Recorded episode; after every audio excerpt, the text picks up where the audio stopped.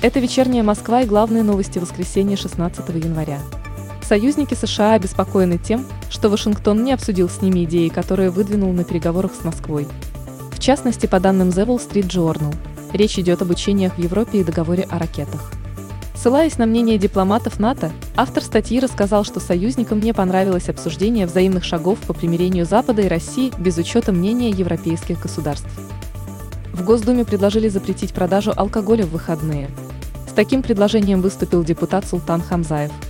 По его словам, такие меры необходимы для защиты здоровья граждан.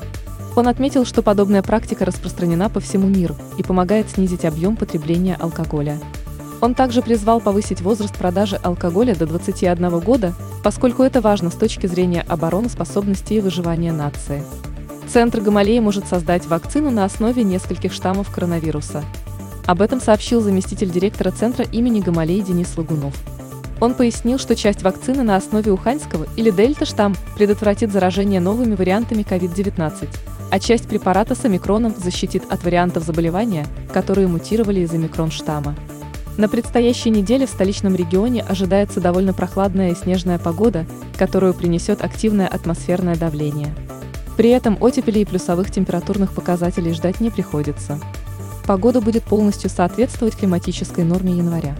Об этом в вечерней Москве сообщила главный эксперт Московского метеобюро Татьяна Позднякова.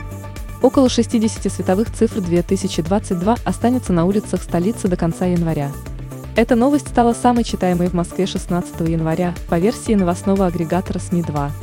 Цифры установлены на Новом Арбате, в Сокольниках, парке Горького, парке Северного речного вокзала, Царицыне, на ВДНХ, Лубянской, Боровицкой, Кудринской и Смоленской площадях. Праздником Москву украсило свыше 4000 декоративных конструкций –